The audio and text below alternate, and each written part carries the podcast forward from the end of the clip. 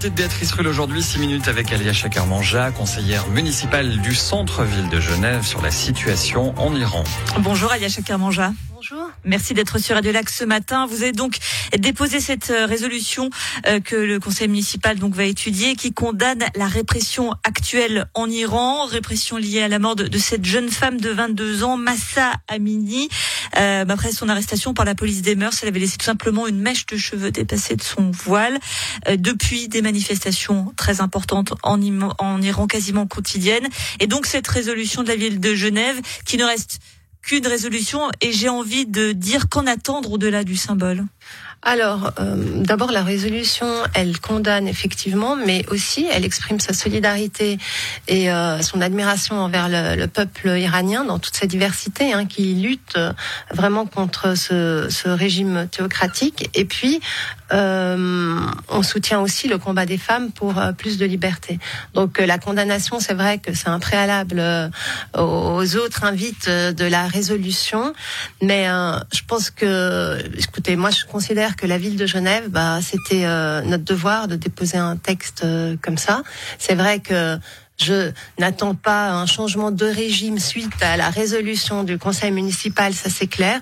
Mais je pense que toutes les petites actions sont importantes. Les Iraniennes d'ailleurs appellent à ce que, par un hashtag d'ailleurs, hein, euh, Be Our Voices, euh, ben, que les gens s'expriment et puis portent leurs paroles et donnent un écho à leurs paroles, euh, vu qu'elles sont assez isolées, en plus maintenant avec des coupures d'internet, des réseaux sociaux.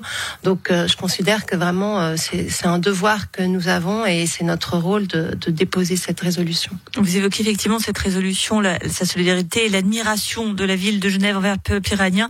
Que dire de plus effectivement que l'on ne peut être que admiratif et admirative de, et particulièrement de ces femmes euh, qui, au péril de leur vie, retirent leur voile euh, en place publique? Absolument. Euh, et on voit en plus que de plus en plus de jeunes filles, hein, j'ai encore vu des images hier où on avait des, des collégiennes. Donc la semaine dernière, on a vu des étudiantes, mais euh, on voit des collégiennes aussi vraiment manifester et, et au péril de leur vie. Et c'est une situation assez exceptionnelle au niveau, euh, euh bon, au niveau, il y a déjà eu des révoltes, c'est vrai, en 2019, mais là, c'est aussi exceptionnel parce qu'il y a vraiment une mobilisation de toutes les couches de la population. Donc au niveau social, il y a une diversité la jeunesse et les femmes sont en première ligne, mais, mais pas seulement.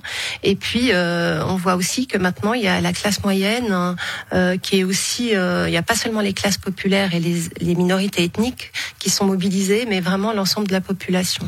Et ces manifestations suite donc euh, à la mort de, cette jeune femme refont penser un petit peu à ce qui s'était passé euh, lors du printemps arabe où euh, un homme s'est été immolé, un inconnu finalement qui était devenu le porte-drapeau et ça va entraîner ces révolutions. Vous avez le sentiment que, que c'est un petit peu la, même chose pour l'Iran que finalement cette, terrible affaire pourrait, entraîner un soulèvement plus, plus important? Alors pour moi, c'est difficile à dire, hein, parce que c'est vrai que pour que des révoltes se transforment en révolution, euh, normalement, il faudrait quand même avoir euh, une, une structuration, une structure dans, dans, dans l'organisation et puis quelque chose de plus structuré. Alors, je me rends pas encore compte si euh, ça peut aboutir euh, vraiment à un changement de régime, mais c'est clair que les manifestants, ils réclament un changement de régime, ce qui est assez inédit.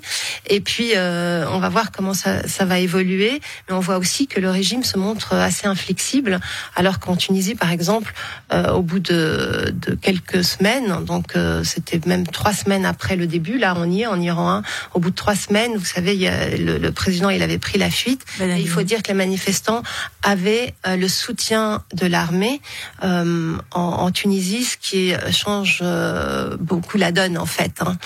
Donc voilà, donc là on n'en est pas là, mais c'est vrai que les grèves commencent en tout cas en, Iran. Donc ça c'est aussi une nouvelle étape dans cette révolte, euh, grève des professeurs.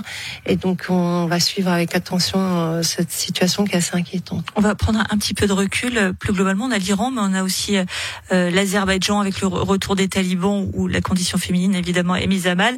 Mais sans parler de ces pays qui ne sont pas démocratiques, quand on se tourne par exemple vers les États-Unis où le droit à l'avortement est mis en cause, on ne peut que que, s'interroger sur la condition euh, de la femme et, et la, la régression qui s'opère actuellement. Ouais, c'est vraiment un, c'est un constat euh, qui est euh, vraiment triste, mais on voit qu'effectivement, même dans les pays occidentaux et dans certains pays de l'Est aussi, il y a un retour en arrière sur des droits qu'on pensait acquis. Mais comme quoi, quand on dit que rien n'est jamais acquis et qu'il faut se battre tous les jours, eh bien ça c'est la preuve évidente que, que voilà que le combat doit être continu.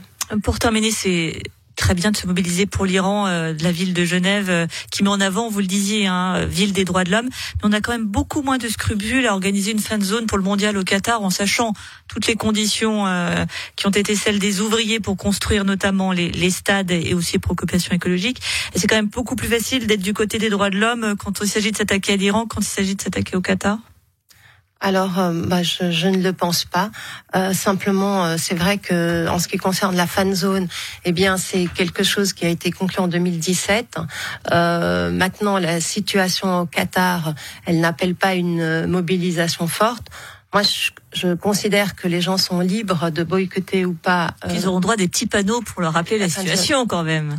Bon, cette, cette, euh, enfin moi pour cette question de fan zone, je suis assez euh, partagée. C'est-à-dire que je comprends qu'on veuille, euh, enfin qu'on veuille, euh, enfin qu'on veuille supprimer la fan zone hein, pour des raisons évidentes de droits de, de l'homme et de violations crasses qui ont été commises durant toutes ces années.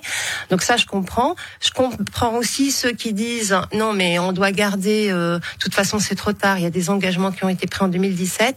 Mais c'est vrai que la situation intermédiaire consiste à dire bon, garde la fan zone, mais euh, juste à côté, on vous dit quand même que s'ils ont été salauds euh, euh, pendant l'organisation de, de, des terrains et des infrastructures, eh bien, moi, cette solution, franchement, même qu'il y a des violations et vraiment ça me choque, je n'aime pas tellement cette solution en fait intermédiaire. Ça raison pour laquelle je me suis abstenue. Ça achète une bonne conscience pour dire les choses simplement. Je ne sais pas si les gens s'achètent une bonne conscience. Je pense que les gens euh, qui vont y aller, de toute façon, euh, ils, soutiennent la fan zone et ceux qui y vont pas, eh bien ma foi, ils, euh, ils considèrent que cette fan zone n'aurait pas dû être gardée, mais mais voilà, donc euh, je, je, pense que ce, ce, ce, truc à côté de la fan zone est un peu inutile et, et même je trouve que c'est assez cynique euh, de, de, le mettre à côté de la fan zone. Merci beaucoup Alia Chakarbanja, conseillère municipale du centre-ville de Genève.